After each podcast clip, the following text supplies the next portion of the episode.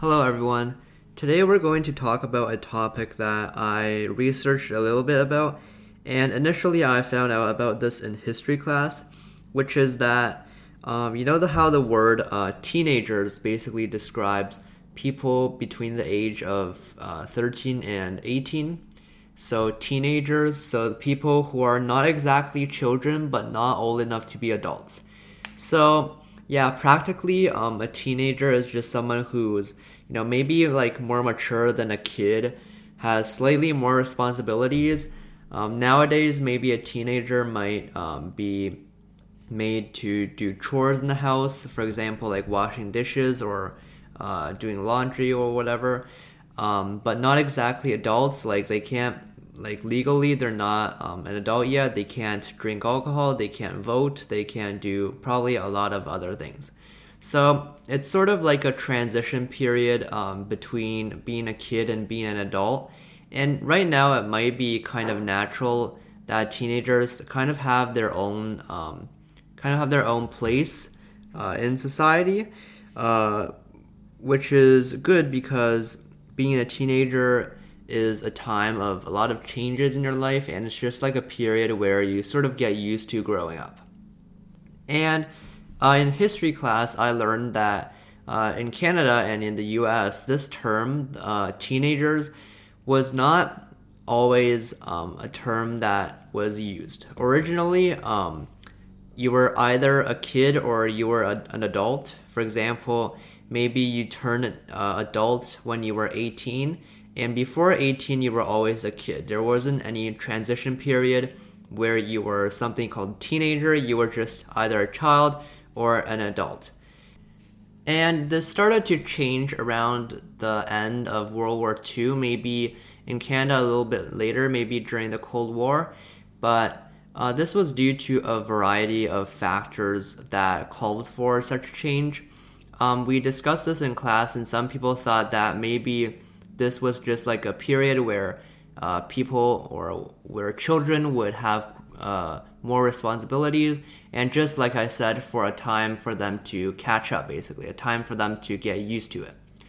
And there are obviously a lot of factors that we probably don't know about but two factors that i find that i found kind of interesting was number one so the rise of compulsory education for teenagers. So not too long ago so before the 1940s uh, teenagers were basically teenagers, or I should say, like teenaged people. So from uh, 13 to 18. I actually think um, the original definition of teenagers was like 13 to 24 or something like that. Uh, I'm not sure. Anyways, so and during that time period, um, children were generally also helping out around the family, but it was more like um, sort of like contributing to the family wealth rather than you know giving them time to get used to having more responsibilities. It's it's just more of a uh, have them actually help and contribute to the family wealth rather than for their own good just getting them more experience. So know children used to they also used to work in factories. So after world war ii as f- more families moved to cities uh, which is basically during the time when societies were transforming from agriculture or agrarian to mass production centered society. So, from growing plants to manufacturing, basically, is a re- very uh, broad way of thinking about it. But as that happened, um, originally that made a lot of families have their children work in factories alongside, maybe alongside their parents but eventually there was a social movement against this, so that basically removed the concept of child labor. And nowadays we think of child labor as a very weird part of history that isn't really present today. But originally, I'm guessing this was pretty natural. And there was a social movement that removed this sort of tendency to have children work in factories. And the solution to this, you know, as you can imagine, that probably resulted in a lot of teenagers just sitting around being bored. But the solution to this was to establish compulsory secondary education. It wasn't originally called that, but it was just education uh, publicly provided and compulsory, so mandatory for teenaged people. And this was um, a change because for the first time, teenagers are uh, quickly just uh, living in an environment and spending a lot of time in an environment uh, away from their families. So they're not spending 24 7 with their families inside factories anymore. They're actually going into um, a sort of gathering of other people of similar age. And that has created like a sort of environment to allow um, to allow teenagers to develop their own culture, to develop their own customs, and that's basically what caused um, teenagers to be separated, a separated group from other people, from other aged people, which is that they ended up developing their own customs. And you know, if an age group has their own customs, has their own um, characteristics, you might as well label them as different, you know. And the so that's the first cause. So the rise of uh, compulsory education, and I think the second cause is so an economic bloom that uh, that started in America and Canada after World War II, and that so after World War II ended, America.